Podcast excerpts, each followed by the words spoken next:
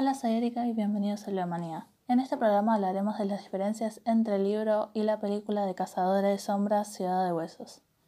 Ciudad de Huesos es el primer libro de la saga Instrumentos Mortales escrito por Cassandra Clare en 2007 en la cual relata la vida de Claire y Flair, una chica que de pronto se ve envuelta en un mundo donde todos los cuentos son ciertos.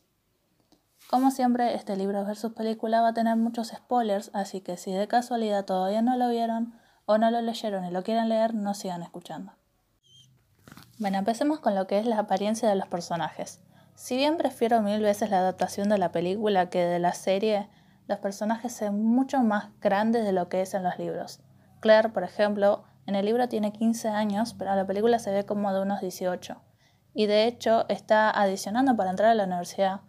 Y así es con todos los personajes. Todos son muchos más jóvenes de los que muestran en la película. Igual es un error más conceptual del libro, porque Claire tiene 15 y va a boliches, me parece. No sé si en ese país es normal, pero no. Medio raro. Y las edades se encajan más bien en la película que en lo que es el libro. Otra cosa que es la única película de la saga que hacen, y no sé si en un futuro pensaban hacer todas las entregas, pero sí dijeron muchas cosas que pasan en otros libros, como la transformación de Simon a vampiro, que no se nota tanto, pero es el porqué de la nada Simon deja de necesitar lentes. De hecho, a Simon en la fiesta de Magnus lo convierten en rata y lo llevan al Hotel Dumort solo por equivocación. A rescatarlo solo va Claire y Chase, donde conocen a Rafael, el líder de los vampiros de Nueva York, y ocurre una pequeña pelea entre vampiros y hombres lobo, y Claire y Jace huyen en una moto demoníaca que en la película Jace usa, pero en el final, aunque no vuela como en el libro. Esto es importante para ver que no rompieron ningún acuerdo con la clave que es como la política de los cazadores de sombras en la película no le dan tanta importancia como lo que sí tiene en el libro. Otra cosa muy importante es cuando mencionan a Valentine, no lo hacen tan importante como es él en realidad. Él es un manipulador y sociópata muy parecido a Voldemort. En su pasado trató de poner a todos a su favor y creó el Círculo, que era un grupo de cazadores de sombras que pensaba que había que haber un cambio muy importante dentro de él de la clave y que también tenían que crear más cazadores de sombras a través de la copa mortal. El problema con esto es de que solo los niños podían tomar de él y sobrevivir, y aún así había un gran y aún así había una alta posibilidad de que los niños no llegaran a sobrevivir. Además, más adelante te enterás de que Valentine jugaba y experimentaba con la copa, agregando sangre de demonio o de ángel a bebés todavía no nacidos. Y es el porqué de que Claire y Chase tengan más poderes que los demás.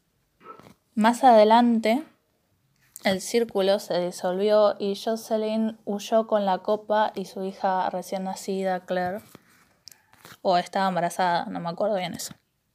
Yendo casi al final de la trama, George, luego de que Valentine levante el hechizo que lo tenía atado al a la academia, huye sin ayudar a nadie, entregando a Valentine la copa y a Jace, que sí reconoció en un primer momento a Valentine como su padre, pero él siempre había pensado que estaba muerto. Lo que no sabía era que Clara era su hermana. De ahí en adelante el final es totalmente diferente. Es en otro lugar, no en la academia, es en un hospital abandonado, yendo a una isla, a Valentine lo enfrenta a Luke contando bastante cosas de sus pasados juntos, cuando lo echó de su casa mandándolo a que se suicide, cuando se volvió hombre lobo, o como cuando mató a los padres de Jocelyn de manera cruel, mientras Jace y Claire tienen como una especie de confusión con su reciente relación, ya que era obvio que se gustaban, pero ahora, por el poder de Valentine, porque no sabemos cómo carajo eso, no lo sabemos hasta más adelante, quiero decir, ¿no? Eran hermanos, a la vez Jace quería obedecer a su padre sin hacer caso a su hermana, que quería matar a su padre y quería defender a Luke, que era un hombre lobo. Era todo muy confuso, medio al final rarísimo, pero bueno. Les diría tanto que si se quedan con la película o como si se quedan con la serie, que yo voy a hablar de la serie en algún otro programa, no sé, tal vez en un especial o qué sé yo, le va a quedar muchas cosas afuera. La saga puede parecer muy larga, pero es muy graciosa y es bastante corta de leer. Es, es raro explicarlo, ¿no? Pero te lo lees re rápido. Y eso es lo que me molesta. Es una saga muy fácil de interpretar y aún así tanto la serie como la película se quedaron muy cortos. No, no abarcan ni la mitad de las cosas. O tal vez me gustan mucho los libros, qué sé yo. Bueno, hoy voy a hacer una recomendación de un libro que me ayudó mucho a entender poco la lucha LGBTIQ y como este fin de semana se celebró el Día del Orgullo, quería recomendarlo. Se trata del Chico de las Estrellas de Chris Puello. Este libro es hermosamente poético y me hizo plantearme muchas cosas, y aunque nunca voy a sentir en carne propia lo que sufren y pasa la gente del colectivo, este libro y muchos más te acercan un poco a eso. Así que léanlo, es un libro hermoso, lleno de ternura y perfección. El escritor escribe de una forma muy sincera, muy llana, está muy lindo. Y bueno, con esto me despido. Nos vemos la próxima semana en otra sección de Bibliomanía. Bye.